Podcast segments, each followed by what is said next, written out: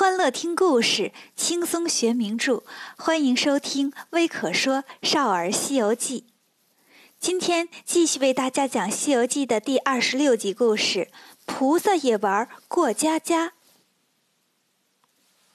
昨天我们讲到了唐僧师徒四人来到一个庄院，那庄院的主人是一个大婶儿，想把他们留下来。猪八戒动心了，但是不好意思明说。又说自己有媳妇，怕人嫌弃。沙僧听了问：“怎么二哥原来是有嫂子的？”孙悟空说：“你还不知道呢，他曾经是高老庄高太公的女婿，是老孙把他捉来做和尚的。”呆子，你早有当人家女婿的心思了吧？八戒说：“胡说，大家都有这心思，你们就光说我老猪。现在人家都不搭理咱们了，嗯，那小白还饿着呢。”你们坐着吧，我得放会马去。说完，他就拉着小白出去了。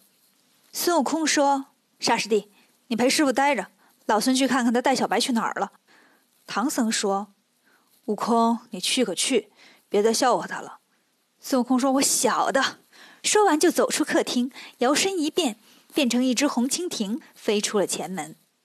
八戒拉着小白，也没奔有草的地方去，直接奔后门来了。那大婶儿啊，正跟三个女孩在后面看花呢，看见八戒过来，女孩们就都躲进屋里去了。大婶问：“小长老去哪儿啊？”八戒赶紧上前说：“娘，我是来放马的。”大婶说：“你师傅可真是不开窍呀，做了我们家的女婿，不比当个穷和尚强啊？”八戒说。他们是奉旨去取经的，不敢留在这儿。我呢，我有这心思，又怕娘你嫌我丑。大婶说：“我倒没啥，我就怕我那女儿们不乐意。”八戒说：“娘啊，你看唐僧帅吧，但是他不会干活啊。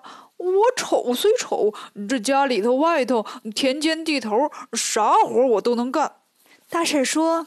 那要这样的话，你去跟你师傅商量商量。八戒说：“不用商量，他又不是我爸爸，管不了我这么多。”大婶说：“那行吧，我呀，跟我女儿们说一下去。”说完，转身进门去了。八戒高兴坏了，拉着小白又回到前头来，变成红蜻蜓的孙悟空，把刚才的事情看得一清二楚。先飞回来，把事情跟唐僧和沙僧说了。唐僧不信，不能吧？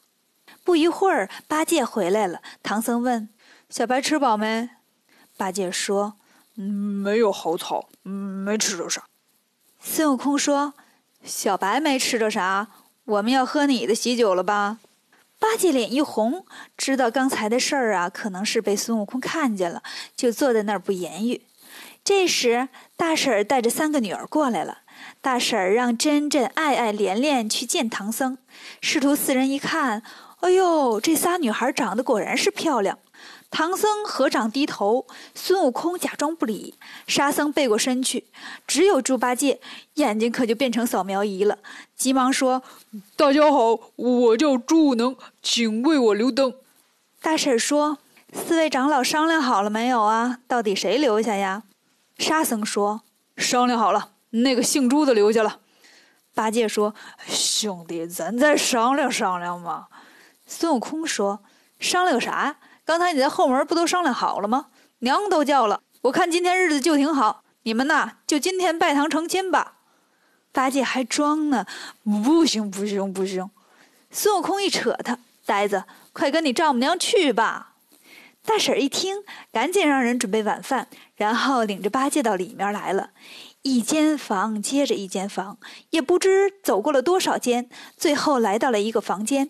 大婶说：“来，女婿，咱拜拜高堂吧。”八戒说：“娘说的是，你上请坐，我这就拜。”拜完了高堂，八戒问：“娘啊，问你个事儿，你要把哪个姐姐许给我呀？”大婶说：“哎，我也正愁呢。我要是把大女儿许你呀，怕二女儿怪我；要是把二女儿许你呢，又怕小女儿怪我；把小女儿许你，又怕大女儿怪我。八戒说：“那干脆就都许给我得了。”大婶一听，岂有此理！你一人就占我仨闺女啊？这样吧，我这里有块手绢儿你顶在头上，把脸遮住。我让女儿们呢从你前面走过，你拉住哪个就算哪个。八戒一听，呃，好啊，呃，还玩游戏呀？蒙好了，大婶喊：“珍珍、爱爱、莲莲，都出来吧！”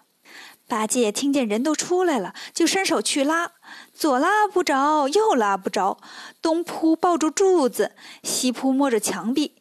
跑晕了，站不稳，摔了个鼻青脸肿，最后呀，一屁股坐在地上，喘着气说：“不行了，娘啊，我我一个也拉不住啊！”大婶儿把手绢给他接下来，说：“女婿啊，我这些女儿啊，都在互相谦让呢。”八戒说：“谦让个啥呀？他们都不好意思。娘啊，要不咱俩凑合凑合？”大婶说：“你这没大没小啊，连丈母娘也不放过啊！这样吧，我这三个女儿呢，心灵手巧，她们一人织了一件珍珠衫，你呀，能穿上哪件，哪个女儿就许你。”八戒一听乐了：“哎，说话算话呀，娘！三件我要都能穿上，三个姐姐就都得许我。”大婶儿回房里取出了三件珍珠衫，猪八戒赶紧接过来往身上套，套完了，觉得这衣服越来越紧，仔细一看，哎，这哪儿是衣服呀？原来是几条绳子把它给捆住了。大婶儿跟三个女孩儿啊，早就不见了。唐僧、孙悟空和沙僧睡醒一觉，睁眼一看，房子没了，他们都在树林子里躺着呢。